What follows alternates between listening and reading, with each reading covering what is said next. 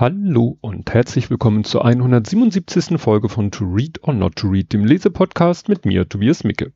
Ja, ich habe hier in meinen Sendungsnotizen stehen unter Begrüßung Rückblick, Begrüßung habe ich ja gerade gemacht, Rückblick habe ich stehen Augen auf. Ach so, jetzt war, ich wollte gerade sagen, ich weiß gar nicht mehr wieso. Ja, Augen auf. Augen waren ein großes Thema in den letzten Wochen, aber da kann, verweise ich mal wieder auf den Blathering Podcast. Da erzähle ich ja ein bisschen so aus meinem äh, ja, Privatleben. Es war mit Augen und Optiker und Augenklinik. Es war viel, viel Spannung rund ums Augenlicht. Nichts Dramatisches. Aber da es sonst nichts zu erzählen gibt, kommen wir jetzt gleich zum Buch. Das Buch hat den Titel Die Bombe.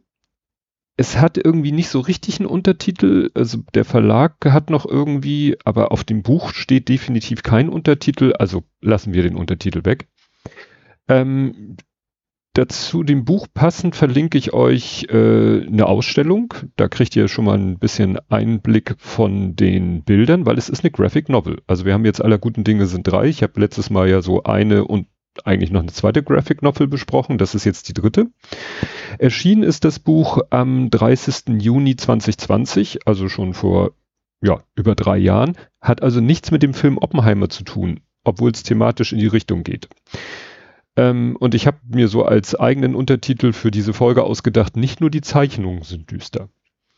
Das Buch hat mehrere Autoren und zwar ja, Alcante, ich weiß nicht, wie man das ausspricht, das ist, äh, also gleich Beer With Me, es ist hier, geht um französische Namen, äh, ich kann das überhaupt nicht aussprechen, vielleicht wird da auch Alcorn ausgesprochen. Ich habe zu den Leuten und zu den Sachen auch oftmals französische Wikipedia-Artikel gefunden, die ich mir dann ins Englische bzw. Deutsche übersetzt habe oder englische Wikipedia-Artikel.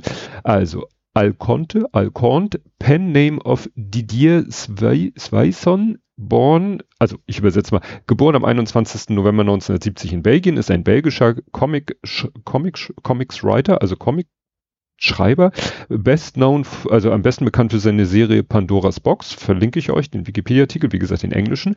Das ist der eine Autor. Der andere Autor ist Laurent Frédéric Bollier, geboren am 9. Mai 1967 in Orléans in Frankreich, ist Journalist, Kolumnist, Chefredakteur, Kommentator mit Schwerpunkt Motorsport, außerdem Comic-Autor und Autor von Sportbiografien. Und äh, der dritte im Bunde ist der Illustrator, klar, Graphic Novel braucht ja einen Illustrator oder eine Illustratorin, ist Dennis Rodier, geboren 1963, ist ein franco-kanadischer Comiczeichner und Maler. Allerdings gibt es noch einen vierten im Bunde, weil es ja im Original ein französisches äh, Werk ist. Es gibt den Übersetzer Ulrich Pröfrock, geboren 1955 in Wuppertal, ist ein deutscher Übersetzer unter anderem des Egmont Ehapa Verlags, der seit dem Jahr 2017 die Disney-Hommage-Reihe vom Französischen ins Deutsche überträgt. Also jemand, der sich speziell auskennt, damit Comics zu übersetzen, was sicherlich nochmal eine andere Aufgabenstellung ist, als ein äh, ja, normales Buch in Anführungszeichen zu übersetzen. Ne? Weil man hat ja plötzlich so die Begrenzung auf die Sprechblasen. Ne? Also wenn ich ein normal, wenn ich einen Roman aus einer anderen Sprache übersetze, ob ich für die Übersetzung mehr oder weniger Worte brauche, ist ja relativ wurscht. Aber beim Comic muss es natürlich in die Sprechblasen reinpassen. Es ist also so ein bisschen, als wenn ich einen Film synchron, synchronisiere, dann müssen die Dialoge ja auch auf die Lippenbewegung passen und hier müssen die Übersetzungen auf die Sprechblasengröße passen. Ja, erschienen ist das Buch wenig überraschend, wie das äh, Hauptbuch von der letzten Folge auch im Carlsen Verlag. Habe ich nochmal rausgeschrieben, gehört zum schwedischen Medienunternehmen Bonnier. Ja, habe ich aber, glaube ich, letztes Mal schon erzählt. Ja, wie ist äh, der Weg zum Buch? Oppenheimer. Wir haben ja mit der ganzen Familie den Film Oppenheimer geguckt. Wie so viele andere Menschen offensichtlich auch. Ähm, und sozusagen als Vorbereitung auf den Film, äh, weil es hieß ja, ja, ist nicht so ganz äh, unterkomplex der Film, ähm, hat meine Frau überlegt, Mensch, ähm, dieses ganze Thema, also der Film Oppenheimer geht ja mehr um die Person Oppenheimer, aber das andere Hauptthema ist ja quasi das äh, Manhattan-Projekt, ähm, Los Alamos und so weiter und so fort, weil er ja der, der Projektleiter von dem Manhattan Project war. Aber in diesem Buch, äh, und sie wollte halt darüber schon mal ein bisschen was wissen, bevor sie diesen Film sieht. Und dieses Buch, was wie gesagt schon vor drei Jahren erschienen ist, also nichts mit dem Film Oppenheimer zu tun hat, macht genau das, aber viel, viel, viel, viel umfänglicher. Also während Oppenheimer sich ja sehr auf die Person Oppenheimer konzentriert, dieses Buch legt den Schwerpunkt auf ein paar andere Personen, dazu komme ich gleich, aber es geht halt um das ganze Thema eigentlich von Entdeckung der Radioaktivität, das nur kurz, über die Entdeckung der, der Kernspaltung, Entwicklung der Atombombe, ja, und dann wie im Film Trinity, also Atombombentest Hiroshima, Nagasaki. Aber auch das Ganze drumherum, also das ganze Kriegsgeschehen wird natürlich viel ausführlicher beschrieben, als es im Film überhaupt beschrieben werden kann. Es haben ja auch Leute gesagt, also man hätte das ganze Thema ähm, jetzt das ganze Thema Atombombe auch nicht an der Person Oppenheimer äh, durchgehen können, sondern auch zum Beispiel an Richard Feynman, der eben auch an der Entwicklung sehr stark beteiligt war. Oder in diesem Buch ist es der Physiker Leo Szilard. Wie gesagt, Oppenheimer hat sich halt auf die Figur Oppenheimer konzentriert. Dieses Buch macht es alles viel, viel, viel, viel umfänglicher. Zum Inhalt habe ich hier mich auch erstmal bedient. Äh, an einem Verlagstext war das, glaube ich, am 6. August 1945 wurde über Hiroshima die erste Atombombe abgeworfen. Rund 90.000 Menschen starben sofort, weitere 50.000 innerhalb der folgenden Wochen. Am 9. August fiel die zweite Bombe auf Nagasaki und tötete weitere 80.000 Menschen. Auf 450 Seiten also es ist ein ganz schöner Schinken. Also es hat schon also Gewicht ähm, und Masse dieses Buch. Also es ist ungefähr DIN A4 und äh, ich schätze mal so fünf Zentimeter dick. Ähm, äh, äh, erzählt diese Graphic Novel die Geschichte hinter den Kulissen, zeigt die Motive höchster Politiker wie Roosevelt oder Truman, die Rolle berühmter Wissenschaftler wie Einstein oder Oppenheimer, auch die weniger bekannten wie die des Physikers Leo Szilard, der zunächst alles tat, die Bombe zu entwickeln und am Ende verzweifelt versuchte, deren furchtbaren Einsatz in Japan zu verhindern. Wie gesagt, Oppenheimer kommt hier vor, Einstein kommt hier vor, kam ja auch im Film vor, allerdings kommt der Buch ein Tick mehr vor als im Film. Naja, und äh, sonst geht es eben auch viel um Leo Szilard. Der im Film kann ich mich gar nicht dran erinnern, dass der davor kam. Gut, es fängt an mit einem Prolog und da ist gleich ein spannendes, äh, sag ich mal, eine Idee.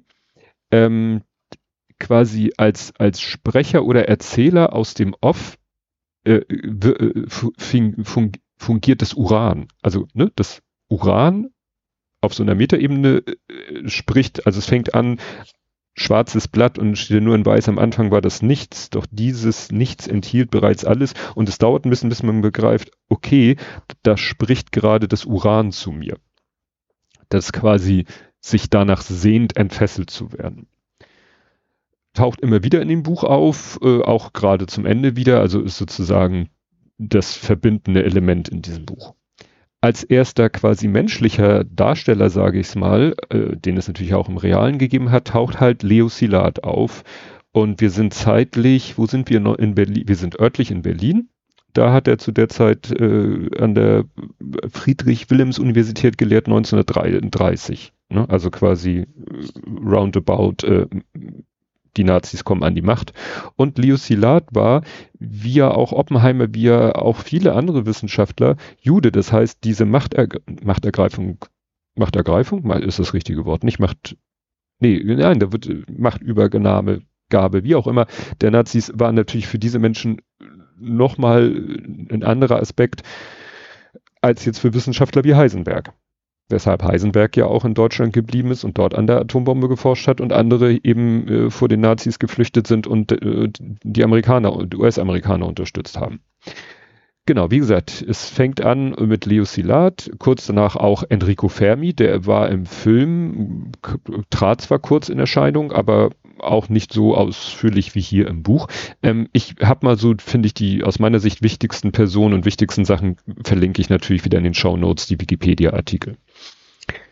Dann äh, gibt es einen Szenenwechsel noch im Prolog nach Japan und das ist, glaube ich, der einzige fiktive Teil. Also wenn dieses Buch wirklich eigentlich ein, ein Geschichtsbuch ist, nur in Form einer Graphic Novel halt, ähm, und alles sich an wahren Begebenheiten äh, orientiert, ist halt hier als fiktiver Teil, das wird quasi das Schicksal einer japanischen Familie beschrieben ne, wo erst der eine Sohn und dann der andere Sohn in den Krieg zieht und ja, wo nachher der eine sozusagen ja Opfer des ersten Atombombenabwurfs wird. Und so wird halt immer die äh, Geschichte erzählt, was passiert in den USA, sprich Entwicklung, also die politischen Vorfälle, die, die Entwicklung der Atombombe und aber auch, was so in Deutschland, UdSSR, Japan passiert und äh, auch in Norwegen, weil hier wird dann auch ähm, von der Operation Schweres Wasser wird, die wird hier erwähnt und die habe ich schon mal, ich habe ja gehört, dass es das gibt oder dass es einen Film gibt und so. Das ist auch eine sehr spannende Geschichte, von der ich bisher recht wenig gehört hatte, die auch im Film nicht vorkam. Gut, der musste irgendwann mal auch, konnte ja nicht, wie gesagt, der Film konnte nicht alles erzählen, das ging gar nicht. War nicht sein Ziel. Aber die Operation Schweres Wasser für sich ist schon mal eine sehr spannende Geschichte, weshalb es darüber auch, äh, ich glaube, zwei Filme und eine Serie gibt. Die Serie ist übrigens bei Amazon Prime Video. Ja, ähm, ich merke, ich komme hier ein bisschen durcheinander. Die Geschichte nimmt ihren Lauf, genau parallel, das habe ich ja gesagt. Dann wird auch relativ früh erwähnt Klaus Fuchs, der nämlich auch für diese ganze Geschichte sehr wichtig ist, äh, der auch im Film erwähnt wurde. wurde ähm, will ich jetzt nicht spoilern. Also Klaus Fuchs war ein deutscher Wissenschaftler, der auch am Manhattan Project beteiligt war, der sozusagen von Deutschland über Großbritannien auch in dieses Projekt gerutscht ist. Der hat sogar eine eigene Staffel jetzt oder die Figur Klaus Fuchs im äh, BBC. Es gibt einen BBC-Podcast, der auch wie fantasievoll The Bomb heißt, der sich auch mit dieser ganzen Thematik beschäftigt und die zweite Staffel dreht sich, wenn ich das richtig gesehen habe, komplett um Klaus Fuchs weil der halt sehr wichtig war. Wahrscheinlich könnte man einen ganzen Film über die Thematik machen, nur äh, basierend oder rund um die Figur Klaus Fuchs.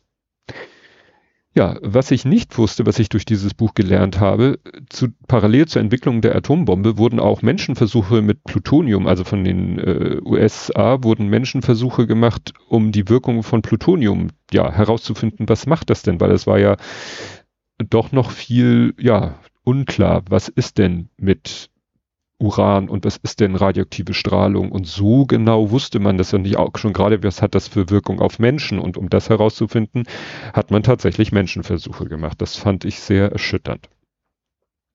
Ja, dann äh, auf politischer Ebene ist dann äh, interessant, Truman ist Vizepräsident, also Roosevelt wurde gewählt, Truman Vizepräsident als Vizepräsident will er, äh, sieht er irgendwie, da werden unheimlich viel Geld wird ausgegeben für das, wurde da glaube ich nicht offiziell so genannt, für ein Projekt, Manhattan Project. Und er stellt da jemanden zur Rede und sagt, ja, wo, wo fließt denn hier das ganze Geld hin? Und er sagt, ja, darf ich Ihnen nicht sagen. Ey, ich bin der Vizepräsident. Ja, Sie sind der Vizepräsident. Davon weiß nur der Präsident und sonst niemand.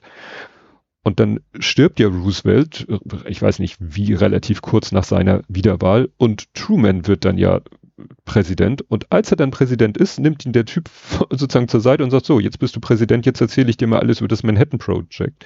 Und das erinnert wirklich so äh, an dieses Klischee, dass immer so, ja, und wenn einer, wenn in den USA ein Präsident gewählt wird, dann wird ihm erstmal in dem Moment, wo er vereidigt ist, wird gesagt, so, und das sind hier die, die, die echten äh, Informationen über das Kennedy-Attentat und das sind die echten Informationen über Roosevelt oder was weiß ich. Und dieses Klischee wurde ja so ähnlich auch in dem Film Independence Day, nur da wusste ja selbst der Präsident nichts davon, was die, das Militär und die Geheimdienste da mit außerirdischer Technologie schon am Hut hatten. Was ich auch gelernt habe über dieses Buch, also jeder kennt das Thema, ich das Japanische aussprechen ist natürlich auch nicht so einfach, Shimpu Tokotai, das ist das, was üblicherweise Kamikaze genannt wird. Also, dass es Piloten gab, die sich mit Flugzeugen, die eh kaum noch flugfähig waren, äh, voll Munition und Sprengstoff auf die äh, ja, US-amerikanischen äh, Kriegsschiffe ab, haben sich abstürzen lassen und dabei natürlich ums Leben gekommen sind. Das kennt man, wie gesagt, üblicherweise unter dem Begriff Kamikaze. Was ich nicht wusste, es gibt auch etwas, das nennt sich Fukuriu. Da sind Taucher in Taucheranzügen sozusagen unter Wasser mit, mit schweren Schuhen, dass sie sozusagen auf dem Boden gehen konnten, also im flachen Wasser, sind die mit langen Lanzen, an denen Sprengsätze waren, sind die im flachen Wasser auch sozusagen unter Wasser unerkannt auf Gegner, zu gegnerischen Schiffen und haben dann diese Lanzen mit diesen Sprengsätzen gegen die Schiffsrümpfe geknallt, wodurch der Sprengsatz explodiert ist, das Schiff beschädigt wurde und vielleicht untergegangen ist, aber sie natürlich auch gestorben sind. Also es gab quasi das Gegenstück zu den Fliegern, die sich äh, geopfert haben, äh, gab es das auch mit, ja, Tauchern in Anführungszeichen, die Schiffe attackiert haben. Was ich, worüber ich dabei gestolpert bin, was ich aber schon mal gehört habe, ist Kai-10. Das waren bemannte Torpedos. Das waren quasi Mini-U-Boote, wo gerade eben ein Mensch liegend drin Platz hatte, wo dann die Menschen diese Mini-U-Boote, die natürlich auch einen Sprengsatz hatten, sonst wären sie keine bemannten Torpedos, äh, auch äh, gegnerische Kriegsschiffe versenkt haben und sich dabei äh, und dabei äh, ja umgekommen sind. Es gibt auch eine Szene in dem Buch, wo ähm, US-Soldaten, japanische Soldaten quasi in einem Versteck aufspüren und der eine äh, sagt dann, ja, äh, ich, ich ja, was, wie war das? Ich weiß nicht, wie er sich ausdrückt, wie die überhaupt kommunizieren. Jedenfalls wirft der eine US-Soldat ihm eine Handgranate zu und der andere, was machst du denn? Ja, der will sich umbringen und dann nimmt er die Handgranate, hält sie sich gegen den Bauch, krümmt sich zusammen, die anderen rennen schnell weg und dann zieht er den Stift und äh, sprengt sich mit der Handgranate in die, in die Luft. Das ist ja das, was falsch, fälschlicherweise Harakiri genannt ist, aber Seppuku äh, richtig heißt. Äh, das wurde offensichtlich von japanischen Soldaten praktiziert in der Form, dass die sich dann mit Handgranaten selber in die Luft gesprengt haben, ehe sie sich in Gefangenschaft begeben haben. Ja, ähm, noch ein kleiner Sidespin, dieses ganze Thema mit den Torpedos ähm, und Kamikaze, nenne ich es jetzt mal, erinnert natürlich mich, ich beschäftige mich ja zur, äh, sage ich mal, eigenen äh, Angstbewältigung viel mit dem Krieg äh, in der Ukraine das erleben wir ja quasi wieder zum Glück nicht, dass Menschen sich irgendwie äh, suizidierend in, äh, irgendwo draufschmeißen. Ähm, aber das äh, macht jetzt moderne Technologie in Form von Drohnen. Also wenn wir jetzt an diese bemannten Torpedos denken, ja, da gibt es jetzt die äh, Wasserdrohnen, die dann eben ferngesteuert gegen Schiffe knallen und explodieren. Und was die äh, Fliege angeht, die sich irgendwo drauf stürzen, da gibt es jetzt äh, die Drohnen, die eben, es gab am Anfang ja Drohnen, die äh, irgendwelche Sprengsätze fallen gelassen haben. Aber da ist man ja mittlerweile auch ein Stück weiter, dass man sagt, naja, die Drohnen kriegen wir so billig ähm, gebaut und äh, fallen lassen geht ja auch nicht so, ist ja auch nicht so einfach. Und jetzt gibt's halt diese, die werden deshalb ja auch Kamikaze-Drohnen genannt, die dann eben mit dem Sprengsatz sich, werden die halt volles Rohr in den gegnerischen Panzer rein donnern gelassen. Also insofern konzeptionell ähnlich, aber Gott sei Dank anders, dass da nicht äh, Menschen sich für opfern. Ja, dann wie im Film ganz spannend ist natürlich die ähm, Tagung in Potsdam, wo sich die, die nach dem Zweiten Weltkrieg, also nicht nach dem Zweiten Weltkrieg, da ist der, der läuft ja quasi noch zwischen USA und Japan, dass dann in Potsdam die äh, Siegermächte, kann man das so sagen, also Russland, Großbritannien, Frankreich und USA treffen, ähm, um so zu sich darüber zu diskutieren, wie geht's denn hier jetzt nach äh, dem Zweiten Weltkrieg in Europa weiter. Da wird dann so nebenbei erwähnt, dass Stalin, Churchill und Truman Truman warten lässt. Also eigentlich sind sie zu einem bestimmten Datum verabredet und er kommt dann einen Tag später als verabredet. Und das wird hier thematisiert in dem Buch. Da äh, erinnerte mich dann daran, wie Putin ja seine Staatsgäste auch manchmal warten lässt. Eine Sache, es ist ja jetzt so, es ist ja eine Graphic Novel. Natürlich ist da auch Text, aber das sind natürlich alles Dialoge. Das ist natürlich nicht so, hm, finde ich, kann man nicht so gut vorlesen wie sonst. Aber ich habe mir eine Stelle, die fand ich so gut, die will ich jetzt vorlesen. Und zwar ist das quasi, ich muss ja jetzt die Szene ungefähr beschreiben, direkt nach dem äh, Trinity, also dem Atombombentest in Los Alamos. Und dann wird hier Oppenheimer, der, der wird hier natürlich auch gezeigt, kommt hier natürlich auch vor, weil er war ja Projektleiter. Und Oppenheimer sagt hier, was auch im Film ein Zitat ist, was äh, mindestens einmal vorkommt, und es ist in der Sprechblase in Anführungszeichen, um zu zeigen, dass es ein Zitat ist. Jetzt bin ich der Tod geworden, der Zerstörer der Welten. Und General Graves, der ja der militärische Projektleiter war, sagt, wie bitte? Oppenheimer, ein Satz aus der Bhagavad Gita, einem heiligen Hindu-Text. General Graves, ach so. Und dann steht da noch ein, weiß ich gar nicht, wer das ist, der sagt, er ist schon etwas speziell, oder? Der General Pa ist nur seine Art, dasselbe zu sagen wie unser operativer Direktor Bainbridge. Und zwar, und dann wieder in Anführungszeichen, weil es ein Zitat ist, von heute an sind wir alle Hurensöhne.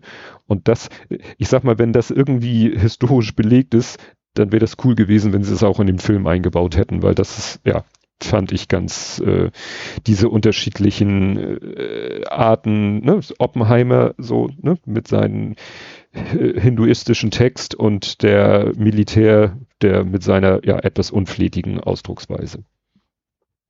Ja, dann äh, wird hier noch, äh, Moment, jetzt muss ich gucken, wo ich bin, genau, ab Kapitel 6 geht es dann um die Zeit nach Trinity, also nach dem Test, also dem Atombombentest. Also es geht um Hiroshima und Nagasaki, was im Film ja relativ kurz nur erwähnt wird.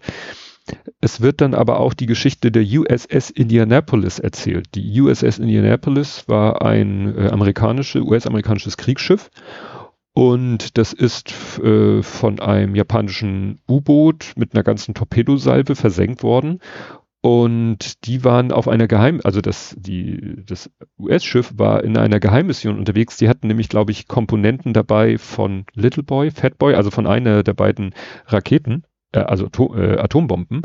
Und deswegen war das ganz geheim und deswegen hatten die auch Funkstille äh, gewahrt. Und ähm, dann sind sie, wie gesagt, ist das Schiff untergegangen durch den Beschuss. Schon viele durch die Explosion der Torpedos, durch den Untergang sind viele gestorben, aber es waren dann doch noch einige, mehrere hundert in Rettungsinseln und mit Rettungswesten im Wasser. Und die haben dann zwar noch SOS gefunkt, aber die sozusagen das Militär, die Marine dachte, ah, das ist bestimmt eine Falle von den Japanern und haben erstmal nicht darauf reagiert. Und so waren die mehrere Tage da auf sich alleine gestellt, schwammen da im Wasser, also einige wortwörtlich im Wasser, einige auf so Rettungsinseln. Problem, da sind Haie aufgetaucht und haben dann wohl einige da äh, ich verlinke einen Artikel, wo das erklärt wird. Es gibt mittlerweile so, dass die Haie vielleicht wirklich nur die äh, gefressen haben, die dann eh gestorben sind. Aber es, es sind unheimlich viele Menschen gestorben, weil die waren mehrere Tage lang im Wasser, tagsüber Hitze, nachts Kälte, kein Trinken, kein Essen. Also da äh, sind nochmal nach dem eigentlichen Untergang sind halt nochmal viele gestorben. Und eher durch Zufall, durch Glück sind sie dann gefunden und gerettet worden. Aber das ist die Geschichte der USS Indianapolis, die ich schon in, äh, wusste, weil es in einem anderen Podcast vorkam. Ähm, ja, wurde aber, glaube ich, nicht so richtig erklärt wurde, dass es auch mit dieser ganzen Manhattan Project Geschichte zu tun hat. Interessant fand ich noch die, die äh, Erwähnung, dass wohl der Pilot des Bombers, der über Hiroshima die Bombe abgeworfen hat, dass der wirklich kurz vor dem Einsatz die das Flugzeug, den Bomber, noch hat umbenennen lassen. Jedenfalls wird es hier in dem Graphic, in der Graphic Novel so gezeigt, wie einer da tatsächlich noch kurzfristig einen neuen Namen auf den Flieger schreibt und das ist halt Enola Gay. Und es wird gesagt, dass der eben der Pilot, der Bomberpilot, hat halt äh, das Flugzeug benannt nach seiner Mutter. Und jeder, der so ungefähr in meinem Jahrgang ist, wird jetzt bei dem äh, Enola Gay einen Ohrwurm haben. Ja, es kommt dann sehr über viele Seiten und wirklich sehr gruselig und wirklich äh, sehr beklemmend wird dargestellt der Abwurf der Bombe über Hiroshima und die Folgen. Also es hat äh, echt schon, ja, sind schon sehr explizite Bilder. Da macht das Graphic in Graphic Novel, kriegt dann nochmal eine andere Bedeutung. Äh, was hinterher noch kommt, ist, dass Oppenheimer bei Truman ist, äh, sich mit dem unterhält und den auch nochmal so, Oppenheimer hatte ja dann auch der, die Meinung, ja, nee, wir müssen hier Atombomben eigentlich böse und äh, wir müssen irgendwie versuchen, dass die ganze Welt sich darauf einigt, dass Atombomben nicht eingesetzt werden. Und in dem Buch sagt Truman, nachdem Oppenheimer sein Büro verlassen hat, ich will diesen Mistkerl niemals wieder in meinem Büro sehen. Also sagt er in der, Entschuldigung, sagt er hier, im Film sagt er wörtlich fast dasselbe. Also man merkt, die mögen sich nicht. Gespielt wird Truman ähm, von Gary Oldman. In, also wie gesagt, Gary Oldman spielt Truman, aber ist vielleicht zweieinhalb Minuten. Aber das ist bei dem Film so, da sind große Stars teilweise nur für wenige Minuten zu sehen. Also ist ja auch so eine halbe Film, Kinofilmgeschichte, diese Folge. Es kommt dann ein Epilog. Der Epilog ist quasi, ich habe es genannt, wie so ein Abbinder, der alle großen Ereignisse und Personen noch einmal erwähnt und ihren weiteren Werdegang beschreibt. Zum Beispiel wurde dem, dem Kapitän der USS Indianapolis, dem wurde irgendwie ein Vorwurf gemacht, dass er, da wurde behauptet, er hätte nicht die üblichen Zickzackmanöver gemacht, um möglichen Torpedobeschüssen entgegenzuwirken. Der, ja, und ist dann, was weiß ich, unehrenhaft entlassen, woraufhin er dann sich suizidiert dezidiert hat und er ist erst Jahrzehnte später rehabilitiert worden. Solche und wie die Menschenversuche aufgearbeitet worden sind und was aus dem General Graves geworden ist und was aus Leo Szilard geworden ist und, und, und. Und eben Gedenkstätte Hiroshima und so. Das wird dann zum Schluss nochmal alles. Und da kommt äh, äh, sozusagen dieser Epilog, wird dann wieder erzählt, ja, aus der Sicht des Urans. Ja, im Nachwort kommen dann nochmal die beiden Autoren und der Zeichner zu Wort. Bei dem Zeichner ist, also sie, das Problem war, wo sie wollten, dass das Buch zu einem bestimmten Zeitpunkt, da sollte sich irgendwas, äh, es sollte erscheinen zum, warte mal, wenn 45 und ich glaube, sie wollten 55 Jahre, kommt, nee, das kommt nicht hin, irgendein, 85 Jahre, kommt das hin? Wäre das 2020? Ich glaube, sie wollten, dass das Buch 2020 erscheint und sie hatten halt eine ziemlich genaue Vorstellung, äh, welchen Umfang das Buch haben sollte. Und da war dem Zeichner klar, das wird, das wird nicht einfach. Also in der mir zur Verfügung stehenden Zeit so viele Zeichnungen anzufertigen, wie geplant sind. Er meint, das, das muss er nicht. Es war eine tolle Herausforderung und so weiter und so fort, aber holla die Waldfee. Das, äh, ja, war schon ein hartes Stück Arbeit in der Zeit, dieses Buch zu vollenden als, also wie gesagt, als Zeichen. Kommt hinten dann nochmal eine Bibliografie, weil klar, es ist, es ist halt ein, ein Sachbuch, ein Geschichtsbuch und dann kommen halt die Bücher, die Quellen, Artikelzeitschriften, andere Comics, Websites und Dokumentarfilme, die sie sich angeschaut wohl haben als Quelle für dieses Buch. Ja, als Fazit habe ich es mir auch wieder einfach gemacht, weil ich es einfach so auf den Punkt fand. Aus dem Tagesspiegel äh, war eine Rezension und da steht dann, äh, das Ergebnis kann sich sehen lassen. Zum Glück ist daraus kein konventioneller Sachcomic geworden. Ein Genre, in dem häufig zu einem beliebigen Thema Fakten allzu wortlastig und in mäßiger grafischer Qualität aufbereitet werden. MC Escher Buch von letzten Mal. Sondern ein durchkomponiertes, erzählerisches, dichtes, auch künstlerisch überzeugendes Werk. Darüber hinaus ist es glänzend recherchiert und bietet einen guten Einstieg ins Thema. Auf anspruchsvollem Niveau. Und dem kann ich eigentlich nichts hinzufügen. Und wie gesagt, bei dem Stockhausen, was ich letztes Mal vorgestellt habe, künstlerisch, äh, also künstlerisch fast, mir schon fast zu künstlerisch. Da hat ja der Künstler, der Zeichner sich doch sehr äh, verwirklicht finde ich, bisschen zu Lasten des Inhalts. Hier ist es genau die Balance. Ähm, es ist auch komplett in Schwarz-Weiß. Was finde ich eben auch sehr gut zu der Stimmung und, und das ist eben, und zu der Zeit. Also es ist dann halt, als wenn du einen Schwarz-Weiß-Dokumentarfilm dir anguckst. Das hätte ich jetzt in Farbe auch gar nicht so für so gut empfunden. Also wie gesagt, das ist wirklich kann ich sehr, sehr, sehr empfehlen, wenn ihr wirklich euch vollumfänglich damit beschäftigen wollt. Wie war das mit der Atombombe, mit der, also äh, ja, man kann sagen, das Buch geht zeitlich von 33 bis, boah, wenn wir jetzt den Prolog weglassen, 45 und äh, deckt da, glaube ich, jeden Aspekt ab. Eben auch, dass die Operation Schweres Wasser, wie die Deutschen in Norwegen das schwere Wasser da in so einem Werk produziert haben, wie die norwegische Armee äh, auch mit Unterstützung, glaube ich, der Briten und oder der Amerikaner versucht haben, ja, das zu verhindern. Ach so, ja, Heisenberg. Heisenberg kam im Film einmal kurz vor, kommt hier eben auch nochmal vor, nachdem äh, waren es die Briten dann eben den Teil von Deutschland besetzt haben, wo, wo sie auch Heisenberg dann äh, ja, gefangen genommen haben, dass nicht ganz klar war, ob Heisenberg die Entwicklung, ob sie es einfach nicht geschafft haben, wirklich äh, es nicht in der Lage waren, die Atombombe zu entwickeln, oder ob er das vielleicht auch ein bisschen sabotiert hat. Das hat man, glaube ich, nie so richtig rausgefunden ja, war es Unfähigkeit oder Unwillen? dass die Deutschen keine Atombombe entwickelt haben. Achso, ja, die UdSSR hatten natürlich ihren, ihren Spion. Ähm, ja, die Japaner werden ganz am Anfang erwähnt, dass die vielleicht auch eine entwickeln wollen, aber das kommt dann im Buch gar nicht mehr vor. Das war wahrscheinlich dann äh, nicht mehr von Bedeutung. Gut, aber das soll es dann jetzt zu diesem Buch gewesen sein. Ähm, ja, ich habe jetzt mal wieder überhaupt keine Ahnung, was ich als nächstes lese. Ich habe jetzt auch nichts, ich überlege gerade, habe ich noch irgendwas wieder geschenkt oder sonst? Nee, ich wüsste nicht. Also es ist, wir werden alle überrascht sein davon, um welches Buch es nächstes Mal geht. Ja, und bis dahin sage ich Tschüss.